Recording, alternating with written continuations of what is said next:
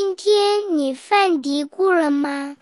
听犯嘀咕，吃饭不犯嘀咕。它最好的时间就是现在，就是你来找我了，说明你的 motivation，你的动力是很强的。那寒冷的地方，它有可能会呃基础代谢率会反而比在这种高温下还会呃就是在那个常温下啊还会稍微高一点，嗯、是因为。发现喝饮料的时候没有直接咽下去，就是在咽下去之前先空嚼几下，也会增加这个食物热效应。所有的建议当中，就是可能大家最需要先开始的一步，就是先把水喝上来。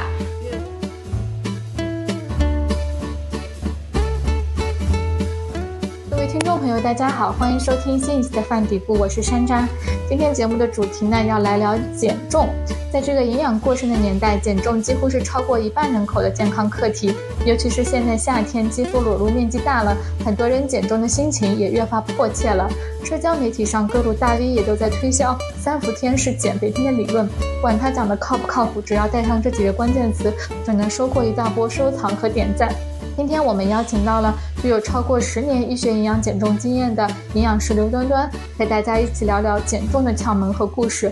那先请端端跟大家打个招呼吧。Hello，大家好，我是端端。端端毕业于加拿大曼尼托巴省立大学人类营养专业，现任四川省社区文化艺术促进会大健康专委会副主任。四川营养学会事业发展部副部长，那主要在负责营养师的实战培训方面的一些工作，对吧？对，是的，是的。因为端端是我们今天邀请来的嘉宾，那按照惯惯例呢，我们前面会有一个破冰环节，然后之后我们会来聊聊一些减重的干货。那我们就直接进入破冰环节吧。好，嗯，首先第一个问题是啊、你最擅长的营养领域是什么？嗯，当然就是还是医学营养减重啊、因为我在加拿大毕业以后呢，是刚好进入到一个那个啊、就 Weight Loss Clinic Center 里面做这个营养咨询啊、所以说呢，这个可能累积的经验比较多，比较丰富。然后回国以后呢，也主要是在从事这个医学营养减重的这个板块。那么，嗯、除此之外呢，就是糖尿病的一个营养干预，也是我比较擅长的一个营养干预的领域。加拿大的那个 Clinic Center，它是主要是做嗯减重方面的吗？对对对，是的，我们我们的所有的，嗯、就是我们的这些嗯病患呢，都是由呃 family doctor 就是 refer 到我们这边来，因为发现他们在用药情况，嗯，到在后面如果不通过这个生活方式的干预，就是特别是膳食干预的话，它后面这个用药嗯不是特别理想，所以说一些医生他们就会把啊、这些病人专门推荐到营养师这边来做这个营养的干预啊、减重，然后生活方式指导、膳食指导这些。嗯，这一套嗯体系相对是比较完善的，就是说有一个转诊到营养师，然后请营养师来做后续的一些生活方式的干预。对对对，是的，是的。那第二个问题就是，作为营养师，有没有因为健康或者其他什么原因不吃的一些食物？我其实好像是一个特别爱吃的人哈，我跟就是我我自己有有一个想法，就是没有特别不好的食物啊，只是说看你怎么去搭配，跟怎么去就是去啊、去去做一些平衡吧。但是呢，确实还是呃，我可能在所有的食物当中，我不会说完全杜绝所有的食物，但是呃，唯一有一个呢，我会呃尽量的不吃，就是那个烟熏的肉跟腊肉香肠，就这一个我可能会稍微少，就是会控制这个频率跟量。但其他的食物的话，我没有什么特别的禁忌。嗯，这个主要是考虑到它的可能的致癌风险吗？还是说，对，对刚刚您说的是一个一个一个问题，还有一个就是这种加工过的肉类的话，嗯，除了大家比较熟知的这个就是这个致癌风险，它其实还有因为他们打嗯加工嘛，所以说它其实肉的这个新鲜度啊、也不是特别好，然后加上里面会加非常多的这些呃食物的这种添加剂呀啊或者是增香剂呀啊，其实对于很多小朋友来讲，嗯，其实是不是特别 OK 的？嗯，我这边还有一个客户，就是他每一次吃香肠，他都会全身起疹子，有敏感的这种反应表现。后来我们才发现，他其实是。他一直以为他对猪肉啊过敏啊，但是我们也问了他，比如说你吃这种像新鲜的炒的这种青椒肉丝啊，或者是这种会会出现这种情况吗？但是他不会。后来我们就是 narrow down，嗯，在深入挖掘以后，发现他可能是对里面就是制过的一些就是这种着色剂呀，或者是添加添加剂是敏感的。他后来自己也去观察了一下，对他后来发现原来是对这个有一个叫做嗯赤藓红。就是就是它是会让那个肉，它是一个着色，就让肉的颜色更好看的这么一种添加红彤彤的，对，就是这样的一个，它是对那个东西敏感。后来我们做了检测以后，啊，确实是印证了，它就是对这个东西敏感。算这算是一种过敏反应吗？嗯，它这种过敏跟这种嗯。慢敏是有一点点不一样哈，像嗯过敏对过敏的话，它一般是呃就是以 IgE 为介导的这种一型的超敏反应，就是说你可能吃了这个东西，在很快几分钟几小时，它就会起就是一些身体的一些反应，比如说全身起红肿啊，有些人吃了海鲜。那还有一些人呢，他可能是比如说吃了芒果，还有一些人可能吃花生，它会引起这个喉头水肿，可能是需要就是无法呼吸，需要马上去送医院。这些呢都是比较典型的以 IgE 为介导的一型超敏反应。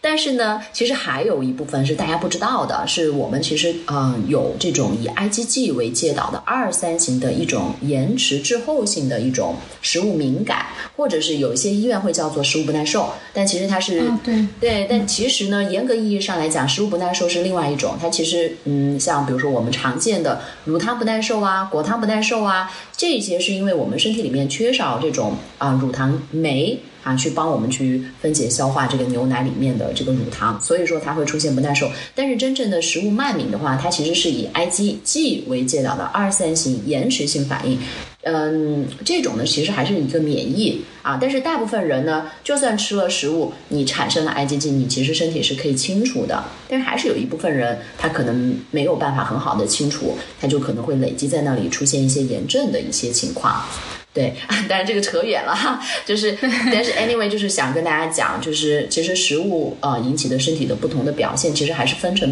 不同类的，但是大家很容易搞混。好的，那我们到下一个问题，那下一个问题呢是，啊，你最喜欢吃的小零食，或者你觉得啊什么食物你对它评价很高的？我我我自己其实不是一个特别爱吃零食的人啊，虽然说我对食物是比较百无禁忌的，我也不会给客户说，除非他对某一种东西是啊是严重的这种过敏啊或这种反应。或者这种敏感反应，但是一般来讲，我不会，嗯，会会限制太多，嗯，但是我自己本身其实不是一个特别爱吃零食的人，嗯，你要说，嗯，如果说客户说一般推荐，或者是病患他们就是说需要一些健康零食的推荐的话，当然还是根据自己的喜好嘛，嗯。对我我自己其实还就是没有那个 craving，就是没有对那个小小零食的那种很渴望，在某个时间段，像有些人他会有那个 munch moment，就是在某一个时间段非常想吃一个东西，就是我们叫做很渴望啊。比如说有些人是看电视的时候，有些人可能是在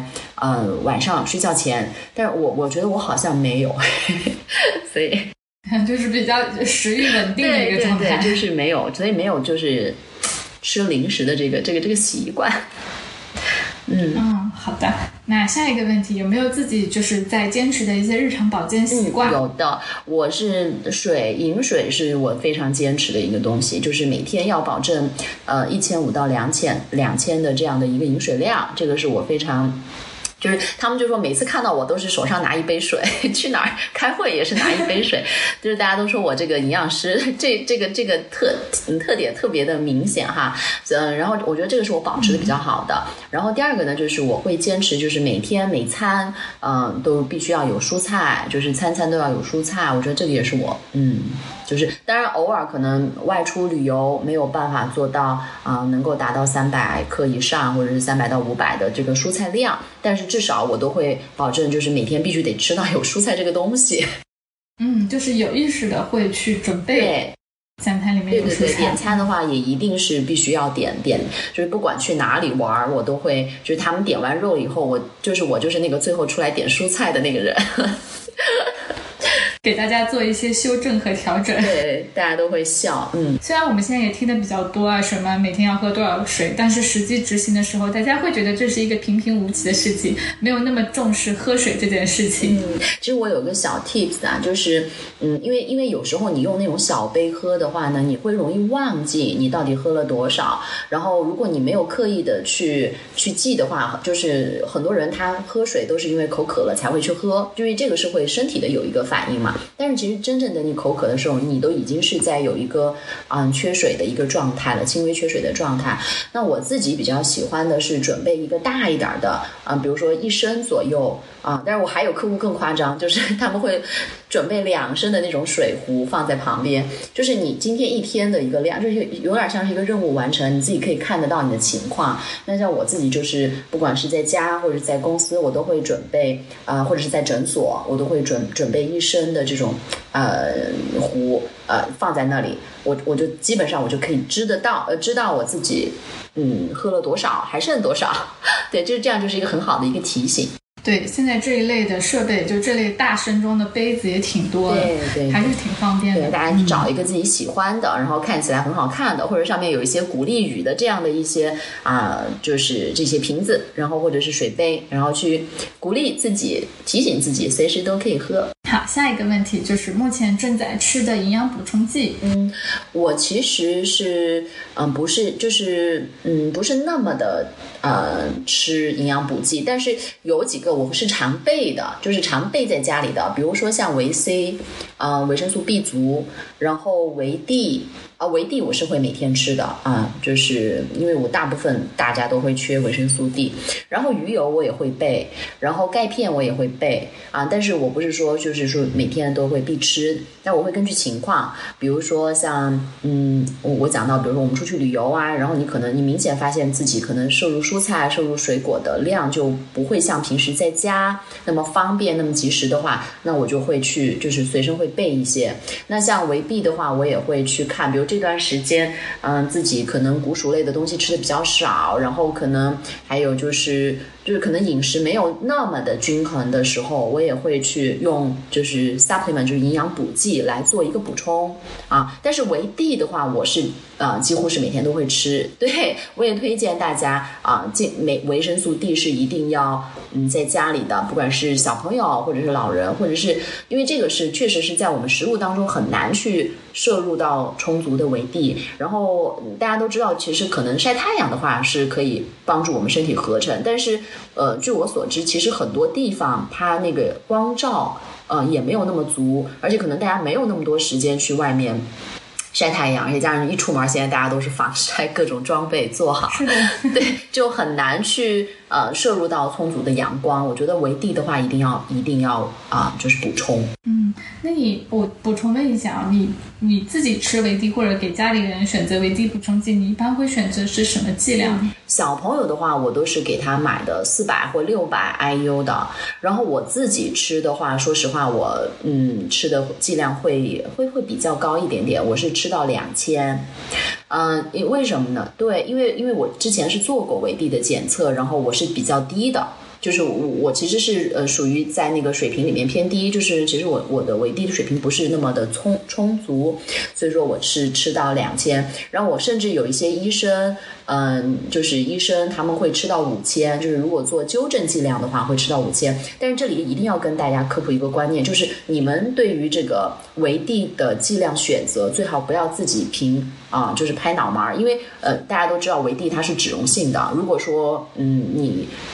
比如说过量的摄入的话，它其实其实也是不 OK 的。所以说，咱们要选择的量一定是要跟自己现在目前处在一个什么样的水平做一个一个平衡。如果说是维持的话呢？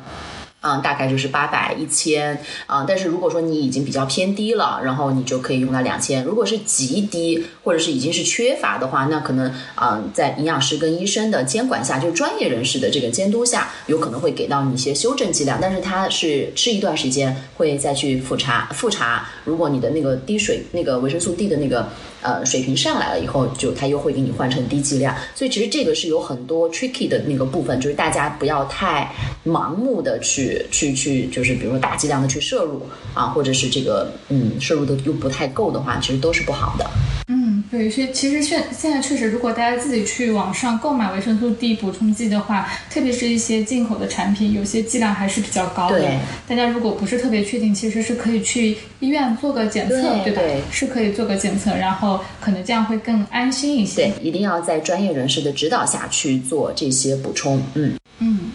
好的，好。然后最后两个问题可能会比较大，一个问题是，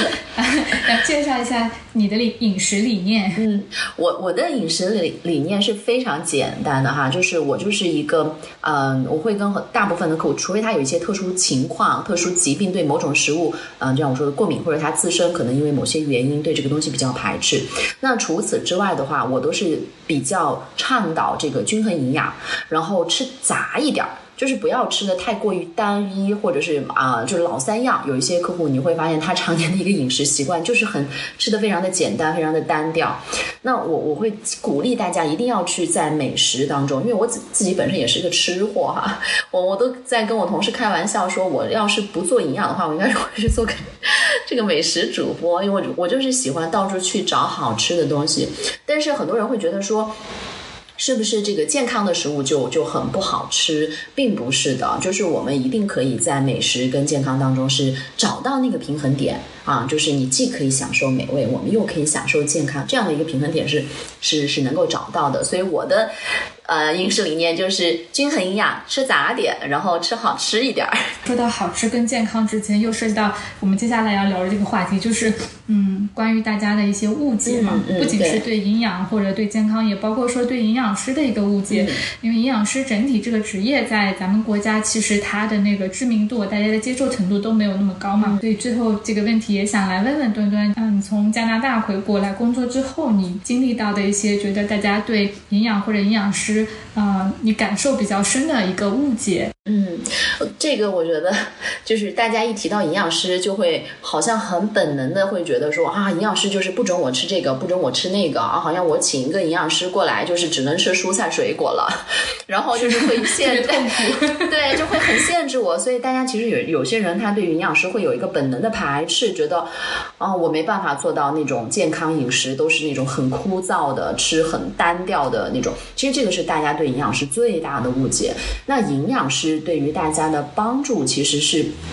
建立在并不是说千篇一律的啊，就是这种嗯，这种这种呃，好像就是啊，多吃蔬菜、多吃水果这种，并不是，而是在于嗯、要适应你自己的习惯，就是尊重每一个不同的病人也好啊，这个患者也好，他们自己的生活方式跟他们的习惯，在他能接受的基础上去进行一些优化跟调整，就是最终我们是嗯辅导辅导嗯把你往这个就是更符合这种健康的模式，但是呢，同时也要是嗯你比较能接受的，而且是你觉得这个这个这个调整是你比较 OK 的这样的一个情况下，就是既往健康方向走，不会让大家就是 吃的呃想象中的这种。呃，只能吃什么什么，不能吃什么什么，就是那么的呃一刀切，它并不是的啊。所以说，我觉得这个是大家对营养师很大很大的误解。所以很多人就说，嗯，我我我我没办法，营养师那那那些东西我都吃不了。我觉得这个就是大家对营养师非常的非常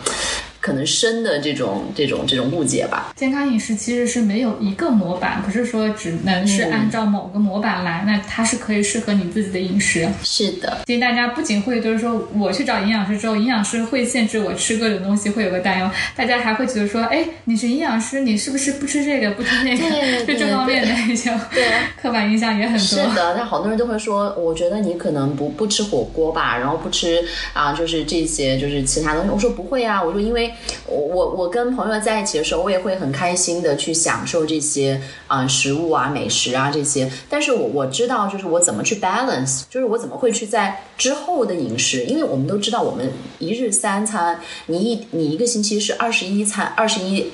餐对吧？然后你一年下来多少对我们其实并不是苛求那么一两呃，就是那一餐两餐你一定要怎么怎么吃。我们其实是讲一个嗯、呃平衡，就是你也可以去很放肆的的跟朋友去开心，但是你知道最后我怎么去把它呃把它平衡回来，或者是我知道我后面有可以有什么方法 tips 可以去补救啊，或者是我知道嗯大部大部分情况下我应该怎么去健康的去呃去搭配我的营养的搭配我的这个膳食，就是我觉得它是这样的一个概念，而不是说我们就是追求好像永远不吃什么，绝对不吃什么，就是那么死板的这些东西。嗯，对，那个我们破冰环节结束啊。那今天其实我们聊减肥这个话题，我们其实是想聊很久了，但是呢又觉得这个话题可以可能是很简单，我一两句话就讲完了，但是也可以有很多很多，可能三天三夜都聊不完，可以聊特别特别多的话题。单纯聊减肥的一些干货可以聊很多，然后来辟谣又可以聊很多，因为实在减肥是一个太容易产生各种谣言的一个话题了。因为是夏天嘛，就正好社交媒体上大家。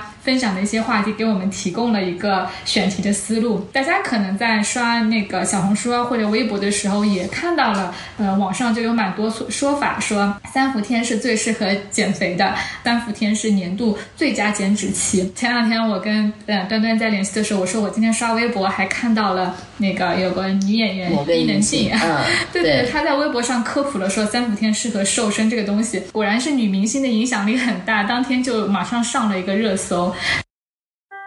为什么三伏天适合瘦身呢？一，三伏天是消耗体内脂肪速度最快的时候，同样的运动啊，会比其他时期燃烧脂肪的速度提高很多。二，夏天温度很高的时候，人体呢就需要保持一个恒定的体温，是需要散热的，这就会加速我们的新陈代谢。三，夏天的脂肪归位的速度会比冬天快百分之三十，一些热带地方的女性相对来说都比较瘦。那具体要怎么瘦呢？那其实，在它之前也有很多这样子的一个关于三伏天最适合减肥这个说法啊。我看了一下伊能静的这个这条微博，包括其他的一些网友分享的，说三伏天是最适合减脂的啊。大概的理由基本上就是三条，那一个呢是说夏天新陈代谢速度会提升，第二个呢是说呃食欲会下降，再一个呢是说那个消耗脂肪的速度会更快啊。我们可以一个一个来看，是不是有哪些是有道理，那有有哪些是属于胡说八道啊？啊，对，第一条呢就是新陈代谢会提升啊。那有一些网友还特别的，就是搞得像个真事儿一样的，会给这个新陈代谢提升加一个精确的数字，比如说气温。增加一度，身体的代谢就会提高百分之十二，就是好像一下把人唬住了。哎，这个好像不像是假的，你看他连数字都给我举出来了。对，会有这样的一个说法。嗯嗯，其实这里面就是很多人在网上看的东西，为什么他觉得他很难去分辨到底是真还是假？就是就像其实刚刚嗯主持人也有聊到，就是很多人他其实他又感觉有数字，好像有嗯他既然都可以做到这么精确，是不是他就说的很有道理？然后加上其实很多观念，他又不是说你听上去完全胡说八道，就是他其实很多时候里面就是有真有假，然后因为他他他在一起了，然后大家又把很多概念给搞混了，然后他就会觉得嗯似是而非的，啊好像是这样的，那其实。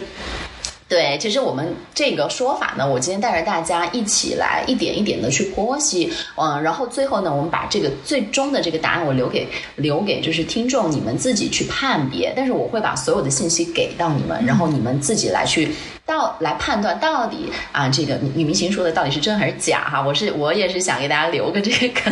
悬疑在这里哈。今天节目有作业，对，就是呃，但是我会把所有的信息都给到大家，就是其实真正你听了下来，这个答案就是呼之欲出的，嗯，所以 OK，就是因为呢，很多人其实来减重的时候，他们都会问我们说。哎，我比如说现在，嗯，到了夏天，是不是减重就特别方便？然后，嗯，就是特别好，或者是怎么样？但是呢，其实从我们。做来来找我们做这个营养减重啊，医学营养减重的客户来讲，其实是每一年四季都有，嗯，所以说减重没有时间，它最好的时间就是现在，就是你来找我了，说明你的 motivation，你的动力是很强的，那我们就现在开始哈。但是呢，确实是到夏天来之前，是很多人觉得可能夏天要穿衣服比较少了嘛，是心情更好看，哎，对，就是因为这个时候藏不住了，不像冬天的时候可以大衣裹着。然后就会藏起来，现在就是藏藏不了了，所以说可能他的那个减重的动力会更强一些，这个是事事实。好，那我们来回到刚刚讲到的，就是网上的说法，比如说气温增加一度，新陈代谢会提高百分之十二了。那我们来先看一下，到底新陈代谢影响我们新陈代谢的因素有哪一些？我觉得这个大家是需要去搞清楚的。嗯，在嗯，我们说到新陈代谢，其实就是我们说的这个基础代谢。那基础代谢其实是指我们人体哈，在一个基本的状态下，就是比如说在一个嗯，我们可以想象一下，在清晨，然后今天天气啊、空气啊、温度都非常适宜，然后你又不是很紧张，你也没有想乱七八糟的事情，你躺在床上哈，你的呃这个肌肉啊，这个这个这个身体就是需相当于维持你的。生命的需要的最基础的这样的一个能量，就是就是我们说的基础代谢。嗯，就好像我电脑待机的时候需要的这个能量的需求。哎，对对对对对对对，说这个比方打得非常好哈，就是其实就是我既不是在很冷，又不是在很热，就很舒适的这种情况下，我们的一个基础代谢就是维持我们人体最基本的生命活动所需要的能量消耗啊。那么这个呢，其实确实是又它是占我们人体能量消耗的。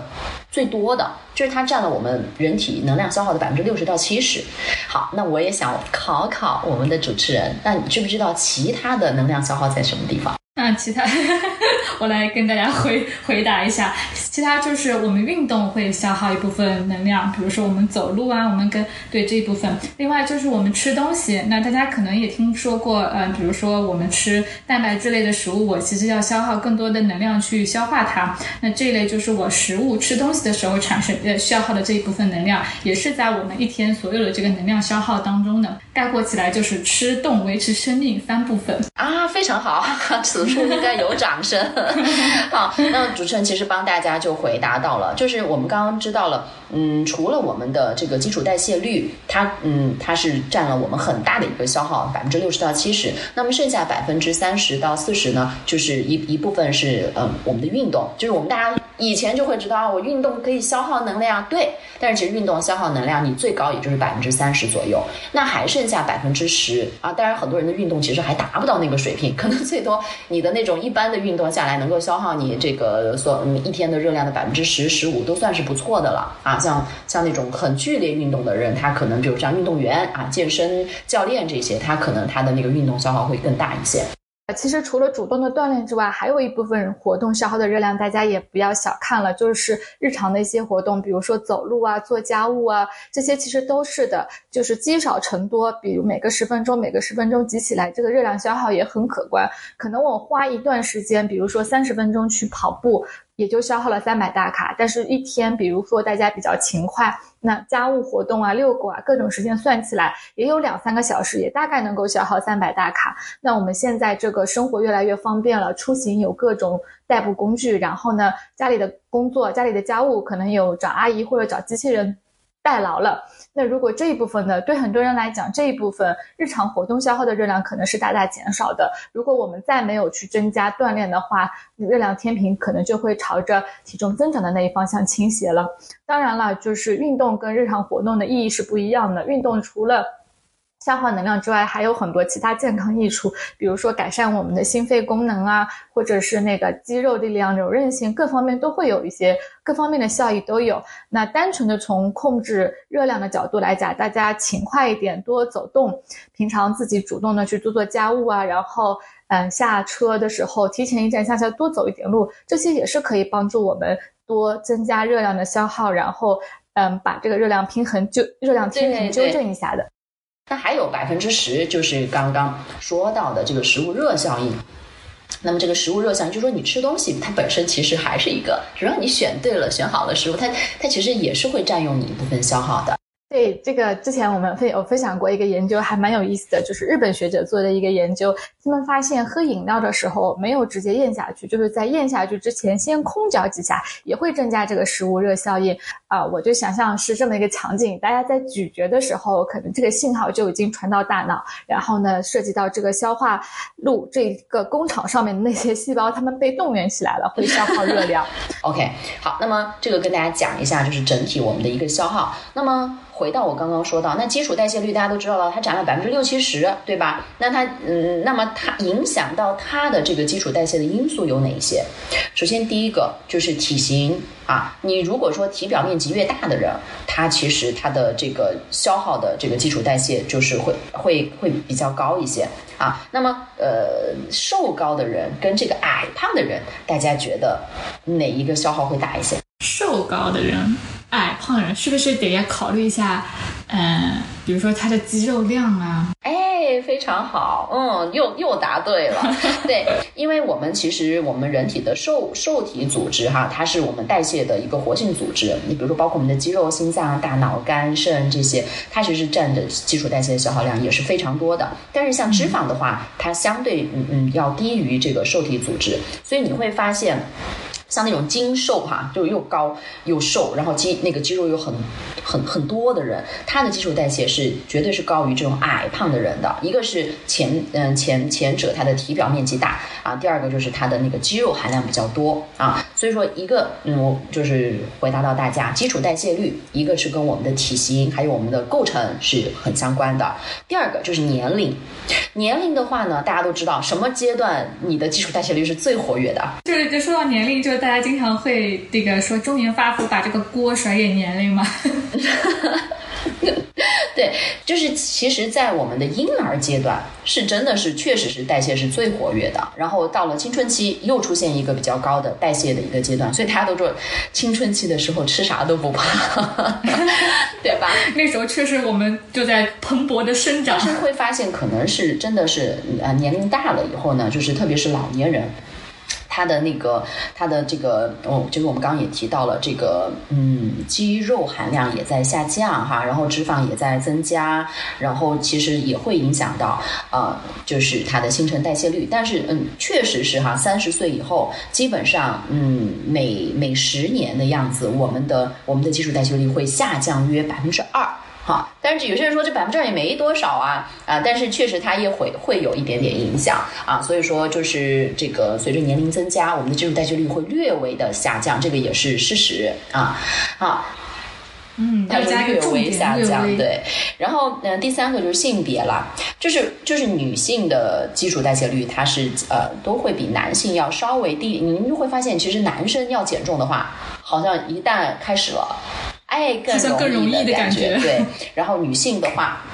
女性的话会稍微稍微呃没有那么的快，是其实也是因为女性体内的脂肪组织它是高于男性的，对，嗯，所以说这个就是女性啊性别有一点点的这个也是会有影响的。然后第四个就是有内分泌啦，就比如说嗯它有一些身体的激素啊，然后对这个细胞代谢呃的这个这个作用啊，其实还有包括它目前有些人他可能甲状腺啊功能亢进啊，他可能这个。会让他的基础代谢率是明显升高的。那还有一些人有些情况，就是一些患者，比如说像，呃，有一些呃粘液水肿的情况下，他可能基础代谢率就会低于正常情况下。所以说，不同的一种身体生理的啊情况，它也会影响到我们的基础代谢率。那当然了，还有一个就是应激状态，比如说他在发热啊生病了发烧的时候，大家都知道。然后还有一些人可能有一些心理，就是嗯招遭受了一些重大的一些心理的打击创伤的时候，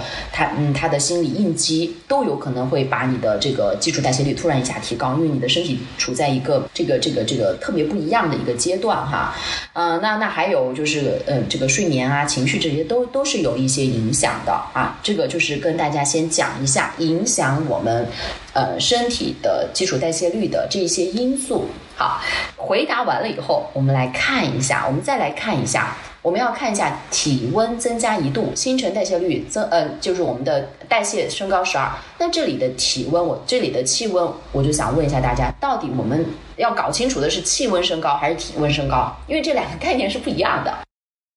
嗯，我看了一下他那个呃小红书上面的一个博主说的，包括那个伊能静，他应该说的是气温。OK，好，那么的你的体温升高，它才会，其实我们刚刚讲到的，它才会跟这个嗯你的基础代谢是有关的。那气温升高的话，那是不是有关呢？那我我我我说今天我不给答案，但是我我说的所有内容，其实你仔细听，你一定就会知道答案。就是大家抽丝剥茧，像小侦探一样哈。嗯，首先我们人是一个恒温动物，就是正常人人体我们是在多少？三十六、三十七，对吧？三十七，对，也就是你的波动范围就是一度左右，它并不是大家想象中的，你你想提高提高，你外面啊三十八、三十九的，你就变成三十八、三十九，这个是不太可能的，对吧？而且加上其实现在大部分人的生活环境哈，也不像以前了，就以前啊气温升高，可能很多人他也没有办法，但是现在大家都是。空调房，对吧？就是在一个恒温的一个条件下，就是说你的体温不是你想象中的，就是你想要升高就升高的。那么还有一个呢，就是嗯，比如说像冬天啊，冬天大家说天气冷。但是天气冷的时候，你你你你可能也会在一个呃有暖气的房间，或者是有空调的房间，对吧？然后加上嗯冬天咱们穿的这个衣服也比较的厚实，所以说你会发现大部分现在的情况下，嗯，就是哪怕现在的气温温差是比较大的，但是我们人体的温度你其实还是波动很小的啊，你的不会不会说就是波动特特别大。那那加上比如说像这个呃这个我们如果说哈，比如说你真的。是一直在外面，在室外，我没有在空调房，然后外面温度也很高的情况下，其实你身体还会自我调节。你会怎么调节呢？你会通过排汗。对不对？你在你在你大家都知道，你在真的很热的情况下，你不可能是一点都不流汗，然后你可能动一动你就会出汗了。那出汗它的目的是什么？这就是我们人体的一个构造，哎，它就是帮你降温的。所以说你你不可能在出汗的时候你还会穿很多衣服，对吧？还会捂着啊，不可能。而且大部分人你在很热的时候，你会很很快的运动吗？就是你会去运动吗？对，其实温度太高的话，也会影响我们运动的持续的时间。就是我们说到出汗啊，就我特别理解，很多人会觉得说，我夏天我出汗多呀，我做同样的运动，我比冬天出汗更多。然后，嗯，大家可能会倾向于觉得，会说，哎，我出汗多，我是不是燃烧了更多卡路里呢？我是不是在燃脂呢？这可能是很多人都会产生的一个联想。非常好。那么针对就是这一个呢，呃，我也去帮大家看了，就是说，如果真的你就是在一个很高的气温下，然后又去去选择了去运动啊，比如说你说我在呃这里呢，我给大家就是找到了一篇，就是二零一零年《中华物理医学康复杂志》里面，他当时发表了一个不同温度下。比如说做有氧操训练，对于就是比如说青少年肥胖患者的一个体质含量影响的一个报告，这里其实就可以回答刚刚就是主持人的一个问题，就是说如果说哈，嗯，你是在分别，因为它是这样的，它是把一百个青少年肥胖患者分成在低温组、中低温组、中温组、高温组以及嗯这个这个这个超高温组哈，嗯，就是比如说在它这个温度具体是多少度？是的，它是嗯它的这个。低温组是十六到二十度，然后中低温呢就是在二十一到二十五，然后中温的话就是在二十六到三十，中高温就是三十一到三十五了啊。那么高温啊，超高温就是三十六到三十八啊，基本上就是啊，几乎你想三十六到三十八的时候，嗯，去这种去运动的情况下是比较少的，大部分情况下。但是呢，它这个实验它也是去分别去进行了啊，就是每周训练四次，然后训练的嗯时间。都是二十四周，然后训练的内容都是一样，那么就来看一下大家，比如说在这种超高温的情况下，就是三十六到三十八，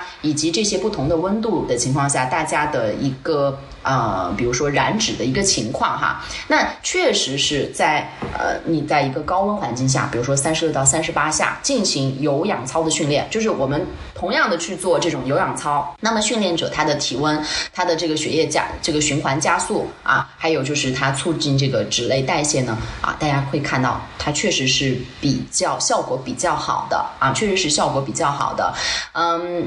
那么嗯，这个最终的一个就是就是。给到大家嗯的一个原理吧，我去帮大家去找了一下原理。呃，刚刚我的那个结论大家有听明白吗？就是说体温升高对于燃脂效率是有很大帮助的。我我这么说，大家你能明白吗？OK，好，那么它的原理其实就是因为在热环境当中，我们进行训练的话，你的你你你的热量就不容易散发嘛，你的体温就会升高，然后你会大量的排汗，对不对？刚刚我们提到了，然后在你就又在这么高温的情况下去做有氧训练的话，那么它可能会呃比你在正常环境下啊，这个常温环境下呢，它确实是对能量的消耗是增加的。那么其次呢，就是因为你在这个热应激的状态下呢，你的这个呃机体的交感神经比较兴奋，然后你的这个副交感神经抑制的话，就有可能会导致你的这个消化系统的功能下降，就是你可能食欲也会。啊，影响食欲，会影响一点食欲。所以说呢，就是在这种呃高温环境下去训练的话，确实是比在常温环境下去训练的话，它消耗多。但是我现在真的很想问一下大家，那我们回到现实哈，回到现实目前的情况，你们去健身房去健身的话，呃，除非你是在外面去跑，比如说三十六七八度的时候，你在外面去跑步哈。但是真正夏天大家去健身房健身的话，健身房它不会给你调一个恒温的那个环呃那个那个对空调开的可足了呢。所以说这个就是就是说。真的是不是大家想大家能达到的那个那那种理想的运动环境哈？除非你真的就是大汗淋漓，我空调也不开，风扇也不开，我就在那儿使劲儿跑，可能会达到这个效果。要不然的话，就是真的还是很难达到你们想要的这种燃脂效果的。还要考虑到一个问题，就是可持续性嘛。因为这个实验它毕竟不可能是持续，比如说一年或者甚至更久，它可能是单次或或者是一段很。较较短时期内的做的一个嘛，但是如果放到我们现实的环境当中，我是要做一个持续的锻炼，高温下面你大家持续的时间其实是，啊会受很大的影响的。那我运动想要达到一个控制体重的目的，肯定是一个细水长流，我是一个作为一个日常生活习惯能够坚持的，才能够达到最好的效果嘛。说的非常好。所以，嗯，做虽然实验说明了这么一个，呃，发现说，哎，确实温度高的时候，我可能更加有利于脂肪的代谢。但是，嗯，如果要放在一个更长的，放在一个现实生活环境当中，它能不能达到实现我们想要达到的那个目的，可能是要打个问号的。我我其实也有看到一些研究，就是说，嗯，在不同温度下面，大家来进行锻炼，是不是会对能量的消耗啊，呃，产生影响？那我看到的研究结果，其实跟端端刚刚介绍的也是比较像的。那这个研究它其实是，呃，在实验当中，它采用的是骑自行车，然后它的温度呢，它是一个零下十，然后十度、零度跟一个二十摄氏度比较适宜的一个温度。嗯，这个实验结果我是觉得也蛮有意思的，它。有两个有两个主要的结论嘛，一个就是其实，在不同的温度下，因为我的运动时长它其实大家都是一样的，都是九十分钟，最终的能量消耗其实是没有很大的差异，就是没有显著的差异，都在嗯两百八到两百九左右吧，就差差别不大。那另外一个结论呢，我是觉得比较意思有意思，就是说我在不同的温度下锻炼，其实我身体用我是优优先选择脂肪功能，还是优先选择碳水化合物功能，这个功能的模式有一点改变，就是他发现，在在温度比较低的情况下，是更多的使用碳水化合物来作为燃料；但是在温度比较高的时候呢，可能就是脂肪作为燃料是这个占比是更大一点的。这是一个研究的一个发现。另外也有一个同样的研究，就是比较的说，我时间是不限制的，就是不同的温度看哪一你一直锻炼到我力竭为止，那哪哪个温度下面持续时间更长？这个的话其实不需要研究，大家都能够想到。如果说温度很高的话，我其实可能比如。呃，舒适的温度我可以锻炼一小时，在高温下我可能三十分钟我就吃不消了，我已经已经对 已经没法再继续锻炼了。有的那个人都虚了。对，所以肯定是要选择一个适合的温度，这样子我才可能达到说啊足够。是的，是的，说的非常好。对，嗯，其实呢，我也看了一些呃，就是相关的。文献，然后反而就是，其实刚刚大家有提到，在寒冷的地方，就是说为什么？其实，嗯，在寒冷的地方，它有可能会，嗯，基础代谢率会反而比在这种高温下还会，呃，就是在那个常温下啊，还会稍微高一点。嗯，是因为就是当你人处在低温的情况下的时候呢，有可能会出现一种生理现象，就是如果你的保温不是那么足的话，它会出现一个寒战。嗯，这个寒战的话，它就是，嗯，它的那个基础代谢率是升。高的，而且呢，我当时翻了一下中国，就是为了这个哈，我还看了一下一个嗯，中国营养科学这个呃全书里面的有一个文献，是它里面讲到，在寒冷的地方，人就是我们的人体是需要增加百分之二到百分之五的额外能量啊，嗯，然后如果说当你的这个。衣物不足啊，或者是你的这个保温不足的时候，其实就是因为你的身体会因为受冷致寒战而增加你的这个能量需求啊，所以说这个有可能是会会会提高一点点。但是其实真的就是刚刚我跟主持人讲这么多的原因，也是想跟大家讲，我们人体。的体温其实是有一个很强大的自我调节的能力的，就不是大家想的，就是我你想高就高，你想低就低。其实比如说像很高高温的情况下，有可能你真的太热了，你反而会减少你的活动量，对不对？这大部分情况下，而且加上你还可能排汗，呃，这个排汗比较多。然后你可能也不咋动了，然后你你说这个能达到你的这个需求吗？如果在高温下你还去嗯一直去运动的话，我说这种是比较少的少的人啊，可能就是除了这种专业训练的哈，所以说这个大家是需要去可能去去去看一下。但是如果说你自己的体温升高，而不是说嗯这个外外界环境，就像真的我们刚刚说的，比如说发烧。你从三十七升已经烧到三十九了，这个这个自身机体的这个温度升高，加上你的身体现在所有的能量物质的消耗哈，运作加大，它的基础代谢率就是会增加，就会增加很高很快，这个消耗就会很大。但是大家没事儿，没必要去发个烧来去做减肥，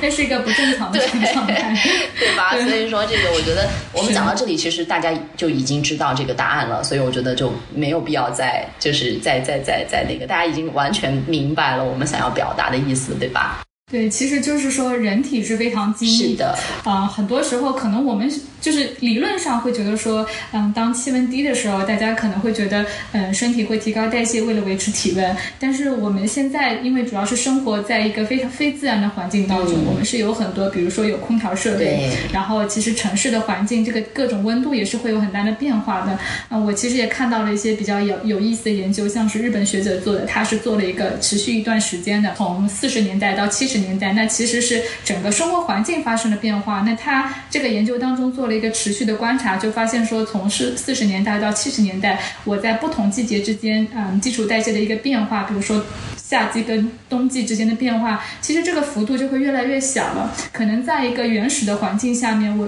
呃没有空调这些非非自然的人工的设备来帮助我们，嗯调节体温，就是我自己人体不需要花费更多的能量去调节体温的这个状态下，嗯季节的变化，季节导致的基础代谢这个变化是会更明显一些。但是在现在我们生活的这个环境下，其实这个因素可能是很低了。就是嗯，我甚至看到一篇文章，它标题。我觉得就很有意思，可能也反映了说现在科研对呃研究上面对于整个基础代谢到底有多大变化的一个认识吧。这个标题就是说，这个季节导致的一些基础代谢的变化，它到底是个 reality 还是一个 illusion？就它到底是我们设想的，我们自以为是想象的，还是确实存在的？那其实很多结论都是嗯，就是不那么一致的。可能有些发现说，哎，确实冬天的时候。呃，那个基础代谢稍微高一点，那有些发现说可能只有在年轻人身上是有这个倾向的，老年人身上反而是嗯更低的。那有一些发现说呃根本就没有大的变化，那这里面可能涉及到说嗯涉及的研究的时候，年轻人还是老年人对象不一样，然后这个。研究选择的城市，比如说这个城市，它夏天的最高温度也就二十几度。嗯，这个研究对象他是不是一直生活在空调环境当中，就有各种复杂的环境，所以最后导致的结果是不一样。但是这个复杂的环境也确实反映了我们现在生活的一个现实环境就是这样子的。是的，是的。大家可能生活在不同的区域，那你是不是频繁的使用空调，这些都有关系的。所以并不是说像那个呃网上那些博主或者明星那么信誓旦旦的，就他特他越。越是确定，我越是怀疑。是的，说的很好。因为现在大家没办法，就是你真的是像这种爱斯基摩人一样，生活在极寒的这种情况下，或者是你你生活在那个撒哈拉大沙漠。所以说，全球各地大家基本上，你你的这个生活，虽然说可能每个每个国家每个地区的气温会有这个比较大，比如像我之前念书的时候，在加拿大的那个 Manitoba 省，它在最冷的时候可以达到零下三十度。我当时。我们就会觉得哇，好冷啊！但是你真正去了那个城市，你在那里生活的时候，你会发现家家都有那个 heat，就是都有暖气，然后学校跟学校之间都有那个。地下的那个 tunnel 就是那个通道，你去走，你不是在几乎是户外是吗？对你根本没有时间去，啊你也不可能对在户外待。所以说，其实这就是嗯，就是大大部分大家现在已经生活在这种比较现代的社会，对对它一定是适宜适宜你去居住的。这样，它会给你创，即便外面的呃环境怎么样，但是它会给你创造这个比较适宜的一个居住的情况。所以说，大家要通过这个四季，呃，好像觉得来来让自己的基础代谢会发生多大的一个改变的话，我觉得大家可以打消这个 妄想，妄想还是好好的。对，对，还是好好的从这个嗯我们的摄入、我们的饮食嗯的整体的这个热量摄入跟我们的这个消耗，因为你你基础代谢我们控制不了，对吧？但是我们的什么可以控制呢？啊，我们的一个运动消耗，对对，摄入摄入这这两个东西是我们可以控制的啊。所以说，我觉得大家还不如花点时间，真正的去好好研究一下，或者是也知道就是怎么去吃，如何吃动平衡，怎么让自己吃的又好又健康又丰富，反而又很饱，但是同时呢热量又很低。我觉得这个是大家应该去关心的点。对对对，我们说到了吃和动嘛，那其实嗯，大家说三伏天更适合减重的时候，也有两条是关于吃和动的。那吃的就是说大家会觉得食欲会下降，动的就是说会说消耗脂肪速度更快。那其实关于消耗脂肪速度更快这一点呢，我们前面在在讨论的时候也有略微提到了一些啊。那同样的，用那个你越确信，我觉得越可疑这个原则来判断的话，像某些博主说，哎，这个嗯，我在夏天同样的运动会比在其他时期提高三倍，就是这种信誓旦旦的，大家就可以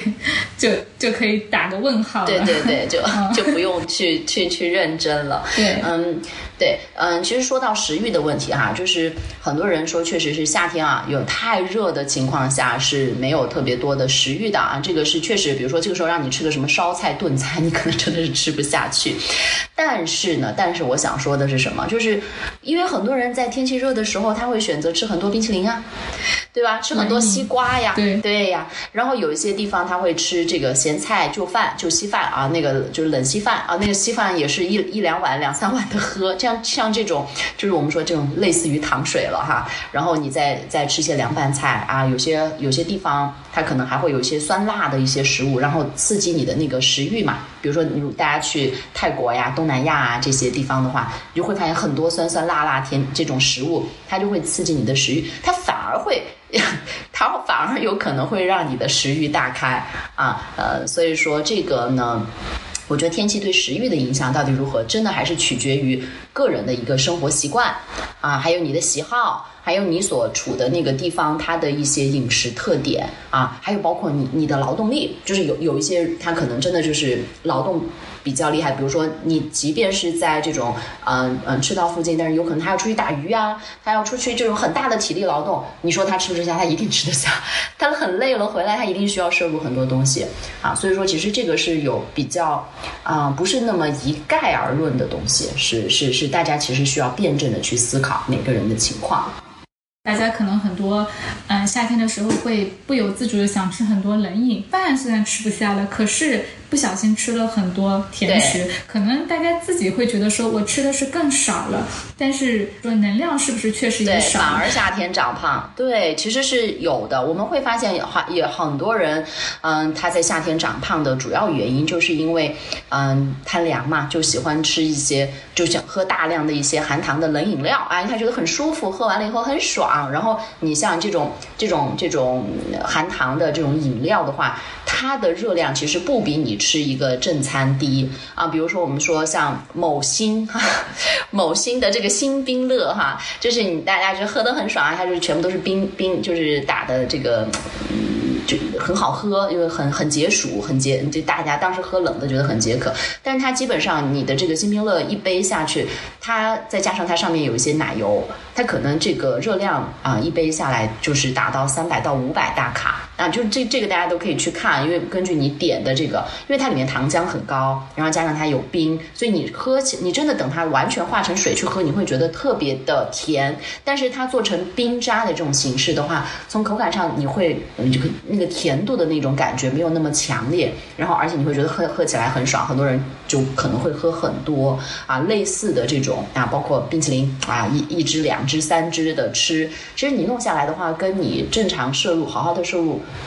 饭啊，吃吃一餐饭来讲，有可能你的热量会更高，所以这个也是导致很多人夏天反而长胖，瘦不下来啊。还有一些人就是吃水果嘛，就觉得，啊，我吃不下了，我就吃那个冰西瓜，我等我冻一大，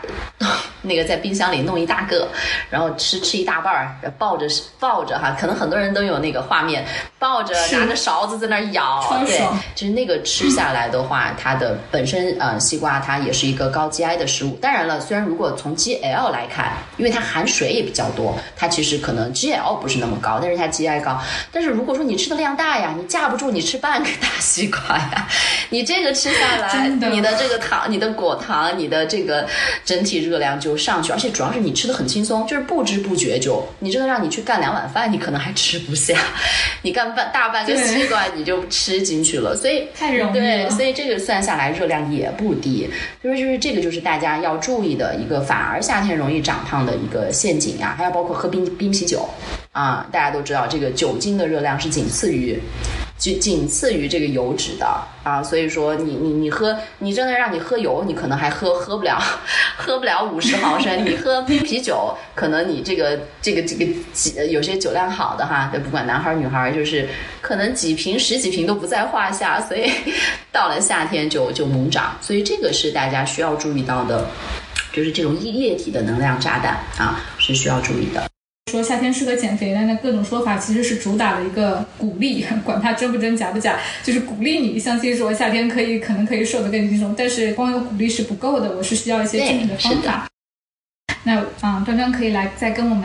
分享一下，对于想要减重的一些小伙伴，或者说担心夏天要胖的啊，在饮食上啊，我们可以主要先围绕饮食来说说吧。就是除了我们说的这个液体能量这一个陷阱之外，其他我们可能还是需要注意哪些啊？需不要不要做一些什么特别的调整？大家在夏天减重到底应该有一个什么样的一个正确的心态、正确的姿势来做夏季的减重？好，那其实呢，我呃，因为作为营养师来讲，我觉得我。接下来的话就非常干货了。前面我们可能讲了很多辟谣啊，然后讲了很多就是这个这个抽丝剥茧的一些包包括这些案例呀，我们的这个呃一一些文献呐，然后包括一些实验呐，跟大家讲。那么其实大家听完了很多，可能也是头头晕目眩的。那说那就讲干货，我接下来到底怎么做可以帮助我减重？那么作为营养师，我接下来的话就特别重要了哈，大家就竖起耳朵来听，对，记下来啊。我们怎么去减重？就是其实减重你最重要的就是你还是要明白你要有热量差。那么在嗯，在有热量差的这个情况，有些人他只去追求热量差，他就干脆选择比较极端的，什么不吃啊，然后干脆吃的很少，其实这个也不好。我们有热量差是我们的原理，但是呢，我们在嗯同时要选择。热量低但是饱腹感很强的食物啊，就是我还是要让自己吃饱吃开心呀。那如果说在这个情况下，你能配合有一些有氧运动的消耗啊，能够消耗一部分是更好的，因为这样的话热量差可以拉开，就是可以拉开嘛。比如说我食物当中我把热量嗯控制比平时正常的我缩缩缩个。三百，但是我运动再消耗个一两百啊，这样我可以每天大概有五百的这个热量差。你只要一个星期下来，你有三千五百大卡的热量差的话，你每周平均减重就是在一到两斤。这个就是一个最简单的原理。我先说原理，好，接下来我们来说操作，具体操作建议。首先第一个就是夏日减重一定要喝够水呀，同志们，因为。你你夏天大家出汗也多哈，然后然后你没胃口，所以咱们咱们一定得把这个喝水喝够。那么夏天的喝水可以比我觉得可以稍微再增加一点儿，就是如果你能够喝得下的情况下，你可以嗯，比如说一千七到两千，甚至两千以上，就你自己只要觉得是喝下来比较舒服的这种感觉哈。那有些人他以前饮水量比较低的话，你可以慢慢逐逐渐去增加到这个量，也不是说一次我今天就要开始啊，你可以慢慢去一点点增加。那在夏天。的话，我会推荐喝一些啊，就是柠檬水，因为比较清爽啊。然后我自己比较喜欢用这个紫苏叶啊、香茅啊泡水，我觉得也比较好。那你就是你说没有这些乱七八糟的东西，那你丢一两个小番茄或者丢一些水果，就是变成这种蔬果 SPA 水也是很好的。那像一些苏打水也不错啊。比如说有喝咖啡习惯的小伙伴，你就喝黑咖啡啊，一到两杯的黑咖啡可以了，不要加奶，也不要加糖。那还有像一些无糖的豆浆啊，冰冰凉凉的也很爽，喝起来是夏天也很适合啊。呃，然后还有像一些脱脂牛奶啊，这些都是不错的选择啊。这个是第一个从液体方面给大家的一个建议。第二。是喝水，但是要避免液体的热量。对对，是的，就是刚刚推荐的那些是，就是就是作为营养师来讲，给到大家觉得是比较不错的啊。像有一些，甚至于有一些花果茶不加糖不加奶的花果茶也是可以的，就是只要是能够提高你的这个饮水量哈，都是不错的。是的，就是吸引大家去喝水。我们前阵子在办公室里，大家还在说，我说我原来其实挺爱喝白开水，我没有觉得白开水不好喝。但是现在就是我们在办公室里面，大家同事之间会相互分享买的那个花果茶呀，然后甚至是红茶呀。喝了这些之后，就突然觉得白开水确实好像有点寡淡，就喝惯了。对对对，现在就习惯泡茶喝呀，然后泡柠檬水呀，在家里冰箱里面把柠檬水冰上，然后下班回家很多汗的时候喝，哎，就挺爽。是是，所以说其实只要是大家找到合适自己的这种喜好啊，那么就是习惯，然后增加饮水量，这是不错的一个开始啊。那说完饮水，我们说第二个就是嗯。增这个我们可以用一下哈佛餐盘法。那哈佛餐盘法呢？如果说大家不是很清楚，你们可以去百度上搜一下。那简单来讲，就是准备一个餐盘，那个餐盘它一半，整个盘子的一半去放各种类型的蔬菜。啊，嗯，当然最好是以绿色蔬菜为主。那么另外那个盘子的一半，你再把它分成一半的一半，就是四分之一，四分之一。那么呃，放一个一个是放你的主食，一个是放你的这个蛋白质啊。这个蛋白质的话呢，可以用动物蛋白，也可以用植物蛋白啊。动物蛋白的话，就尽量以鱼呀、虾呀、瘦肉啊，比如说瘦鸡胸肉啊，或者是瘦牛肉啊、瘦猪肉也都可以。然后那个主食的部分呢，尽量多以这。个嗯，谷薯类啊啊，五谷杂粮这些为主啊。呃，我这里跟大家就是说一下，大家感兴趣的去那个百度上搜哈佛餐盘法。嗯，回头可以把这个图给大家放在 show notes 上面。我们其实也有文章介绍过，嗯，其实还是一个比较方便操作的一个，非常方便的。而且它这个主要这个哈佛餐盘法，我比较推荐鼓励，是因为它其实不挑人，它不像很多有一些饮食，它会啊不同人群啊或者怎么样。但这个最简单，就是你不管是吃中餐、西餐餐，然后你是呃老人、小孩儿，你都可以用这种方法。小孩儿你可以稍微给他用个小点小点的盘子，但是也是用这种方法。然后呢，正正常成年人就用一个嗯稍微大一点的二十二呃厘米的这个这个盘子都可以。反正大家就是用这种去规范你的这个饮食结构。好，第三个呢。对，第三个呢，就是推荐大家多吃，就是如果说哈，就是你本身是一个喜欢吃水果的人的话，那么尽量还是选择一些低 GI 的一些水果，比如说像李子呀、蓝莓呀、草莓呀、树莓呀、苹果、梨子啊这些哈。但是水果也不是说去追求多啊，虽然说就是夏天吃水果感觉啊酸酸甜甜很也很赶口哈，甚至于我推荐大家，你还可以把它冰一下啊，比如说像那个蓝莓。比如说像这个树莓啊，你把它冰成那个，呃，比如说你给它冰成那种小，可以做沙冰，对，你可以做沙冰，你也可以放在我们刚刚说的水里，变成那个那个那个呃蔬果的 SPA 的水，就是它有那个增加一点点的那个味道啊。同时呢，就是你就是冰着吃也挺舒服的，就是把它替换成这个冰淇淋，就把它替换成你的那个冰淇淋吃。但是呢，也是控制一下，就是在呃二百五十克以内是最好的啊，不要超过那个量了。好，那么第三个呢，就是说奶制品。奶制品也是大家就是有比较容易忽略的，嗯，有些人呢就是他喜欢喝奶，他就喝很多，但是如果喝很多又是这种嗯全脂奶的话，我们就会有呃就我会建议大家就就换成这种脱脂或低脂奶。但如果你本身每天就就是喝那么两百到三百的话，OK，那个你就不用去啊去专门去非要换那个换个脱脂了。如果你只是喝一杯这种的话，那正常。但如果有些人他喜欢他喝的奶量比较大。那他喜欢喝早晚呢，都要有啊。然后比如说小朋友长身体，像有些小朋友可能体重有一点超重的，他又家里的奶又给他供的很足的那种，我们就会建议你给他换成脱脂或低脂奶啊。呃，然后蛋白质的话啊，蛋白质的话，大家可以尽量以鱼虾瘦肉为主。那每餐呢，就是你可以用哈佛餐盘法来规范，或者是你自己在外面不方便的话，用拳头啊，一不超过一个拳头啊。我们也鼓励多增加一些植物蛋白，比如说。像豆腐啊、豆腐皮呀、这些也是比较好的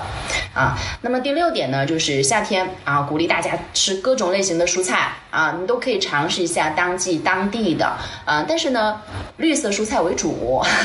绿色蔬菜为主，其他的呢，呃，可以就就是也可以搭配着吃。但是那种淀粉类比较高的，比如说像土豆啊，嗯，像这种红薯、紫薯、山山药啊，这些稍微嗯，大家。减就是要注意一下量，嗯，一般来讲，我们在减重的过程当中，会把这些淀粉比较高的蔬菜，把它放在你的主食那一块儿，啊，就是把它作为一个主食的替代。好，那么蔬菜怎么做呢？就是以凉拌呐、生食啊、白灼，或者是你焯一下水就可以了。焯一下水，滴一点点酱油或者是鱼露，提一个味儿就可以了。呃，因为蔬菜嘛，热量就是非常低，你吃一大盘儿，可能还到不了三三十五十克。然后膳食纤维也比较丰富，植物生化素也多，所以这个对身体又非常好。嗯，然后呢，就是多吃天然的东西，少吃加工的食物啊，这个就是最后一个非常关键的点。嗯，以上就是给大家的这个干货建议。听下来，大家可能会觉得说，哇，我怎么要吃这么多东西啊？我要吃主食，要吃吃蔬菜，要吃那个蛋白质，种类很很多，不像是我们看到的，比如说那个前面我们讲到伊能静给大家介绍的那个方法，那就是非常单一。它有一些说法，嗯，跟刚刚咱们营养师推荐的。呃，也是比较一致的。比如说，他也提醒大家说多喝水啦，然后呢，也要要提醒大家要少喝一些饮料啦，就是低糖的一些饮食嘛。然后包括水果，也会建议说选择一些啊，那个像蓝莓啊、番茄啊，基本上就是说糖分不那么高，然后 GI 可能也是比较低的一些。那关于它这个食谱呢，可能就是是一个。嗯，需要来正一下视听。我看了它，它简单到什么程度呢？就特别简单粗暴，它就就就分成了说，早餐就吃碳水，中午就吃蛋白质，晚上就晚上就是基本上就是吃蔬菜，简单粗暴到就是一餐只吃一个类型的东西，而不是说，嗯，我在一餐当中要包括这三大类食物。对，其实是更推荐大家在一餐当中包括这三大类食物。是的，是的，因为我们其实如果你只是在一餐吃某一类食物。的的话，你一定是营养是不均衡的。大家说，那我总总一天下来，我不是也吃了这些东西吗？但是我举个简单的例子啊，就比如说像蛋白质，我们身体的蛋白质是不断的在分解、不断在合成、不断分解、不断合成的这个过程当中，你只有三餐里面的一餐吃蛋白质，那你相当于你的原料提供是不够的，是不足的啊。那你这个时候其实身体就会造成了这个营养缺失啊。我们我为什么就是告诉大家，只要是嗯。嗯，比如说你用哈佛餐盘法，其实你三餐都可以这么吃，只要你搭配，而且呢，它的营养价值会更高啊，它的营养的均衡度会更高。所以说这嗯，我觉得这样去吃啊，会让大家更符合大家平时的一个饮食习惯跟需求。大家经常会听到说食物之间有相克啊，嗯，相乘一加一大于二的效果啊。那其实一餐当中有主食、有蔬菜、有蛋白质，但肯定是可以发挥一加一大于二的这个效果的。那像蛋白质，其实也是推荐大家在把握一天需要的蛋白蛋白质分在三餐当中吃，这样子的话是蛋白质的利用可以更高的。如果只是放在这一餐，多余的只是变成能量，然后你在其他时候我又不够，原料又没有。这其实不是一个特别划算的吃法啊。伊能静老师的其他建议都挺好，但是这一款真的是非常的误导大家。嗯，就是他的发心是很好的，就是呃，就是我们刚刚说到的嘛，就是其实通过明星的一些效益，可能可能会让大家更关注到哦夏天 可以来减肥了。但是呢，嗯，确实我们还是觉得专业的事还是交给专业的人来做。那如果大家其实已经开始关注到了啊，这个夏天我想要减重，而且已经开启了你的那个动力的话，那么就是去找这种专业的呃营养师。嗯，来去给到你更为细致的指导啊，那么更有效的去帮助你做减重，嗯，这样是更好的。它的那个食谱，我觉得就是比较单一。当然，对于有些人来讲，他可能觉得反而好操作，反正单一嘛。但是呢，其实每个人的情况不同，男女，然后你的呃，你的你的你的基础代谢率不一样，你的运动量不一样，所以说我觉得像嗯，如果说大家用这种比较相对比较单一的这种嗯食谱来。吃的话，它的营养，嗯，是肯定是你不能通过一个这种单一的食谱去覆盖到每一个人的这个需求，所以说我一般来讲是不太推荐大家去吃的。那呃，像刚刚给到大家的这些大的原则，虽然比较多，但是它其实每一个人你按照自己的这个食量，呃，你去分配一下，然后就选择这些食物。你只要选择这些食物的话，其实都是很好的。刚刚给给到大家的全都是。几乎都是低 GI，而且是低热量，而且是膳食纤维比较高，而且是这个饱腹感很强的这样的一些食物。就是如果大家尽量是往这个方面去选择去靠的话，其实都是可以选的。就是我们还是那句话，营养师的作用不是说让大家吃的非常的单一、单调、简单。营养师反而是鼓励大家吃就要吃好的，然后又会让你达到你的这个呃诉求，因为每个人的。嗯，健康目的不一样，目标不一样。那具体如果说你还想要一些更加个性化、更加符合自己的这种身体情况的这种食谱的话，我建议还是要跟营养师去做一对一的沟通，把你的情况。告诉营养师，然后把你的需求啊，你的这个健康目标告诉营养师，包括你想减重，减重的，嗯，就是大概想减重多少啊？你想在什么时间内减下来？嗯，这个营养师都会可以跟你去啊一对一的去沟通去谈。这样的话，其实给到你的食物也好，食谱也好，它会更加符合你的生活习惯、你的诉求。是的，然后其实另外有一点也是特别想要提醒大家，就是嗯，我们每个人的体重它肯定是会有一个变化的，嗯，夏天、冬天可能我有一到两公斤内的变化，这个变化可能就像月亮有阴晴圆缺，它圆的时候，然后是弦月的时候，它都是一个正常的状态。那我们在夏天可能体重稍微低一点，或者冬天体重上去，它。都是我的正常体重啊，这个就就像动物一样，在迁徙之前或者冬眠之前，大家可能倾向于囤一下脂肪，人可能也还是保留了这么一个本能或者是什么，就是是有这么一个变化在里面的。我们可能就是大家说夏天会有一些变化，这些变化它可能对你是适用的，它确实我的基础代谢高了或者低了，或者运动消耗更多了，它都是有可能的。但是呢。我们在减重的时候，不能对这些抱太大的期望。其实更多的还是说我需要踏踏实实的去调整饮食，踏踏实实的去保证运动量。像我们的医学营养减重的话，现在方案也有，就是就是七种不同的啊方案。那么哪一种方案更适合啊？是间歇性阶段进食，还是属于高碳嗯这个高蛋白啊？还是用低碳水？还是用什么样的方法？其实呢，也是会根据不同人的这个情况跟需求。来给到你这样的一个建议的。好的，我们前面干货说了很多啊，那最后呢，还是想要嗯，请端端给到正在减重或者打算减重的朋友，如果说提一个最有用的建议，你问你认为会是一个你想给大家一个什么样的建议？其实我觉得我刚刚给到的这个建议都非常有用，只要你用起来的话，你可以在。嗯，就是真的是可以看到很好的效果。嗯，如果是第一步的话，我觉得大家先把水，就是说，如果说是我觉得所有的建议当中，就是可能大家最需要先开始的一步，就是先把水喝上来。因为我对我有客户真的是只改变这一个小习惯，他就已经我还没有开始给他做任何的饮食指导，他就是把水喝够了以后，他都会发现，哎，我怎么居然其他的都还没调整呢，就已经开始在。啊，在下降了，所以我觉得这个是一个非常基础的，以及最简单的啊，又又可以让一部分人看到效果的这样的一个方法。嗯，大家可以先喝起来。好的，那我们今天节目就先聊到这儿，非常谢谢端端的分享。大家如果想要，啊，特别是四川的朋友，可能去线下找端端也是比较方便。你是在四川哪个城市？欢迎大家来，成都吃的也很多。无论世界再纷扰，一日三餐中总是蕴藏着治愈自己的力量。和食物做朋友，用健康过生活。欢迎关注我们的饮食科普公众号“实力派 Chestnut Mates”，小红书营养师小栗子，母婴营养公众号“雅米孕育 New Care”，小红书养娃小天才辣老师，助力专业医学营养师职业发展公众号“营养工会 Nutrition”。好的，那我们下期再见啦。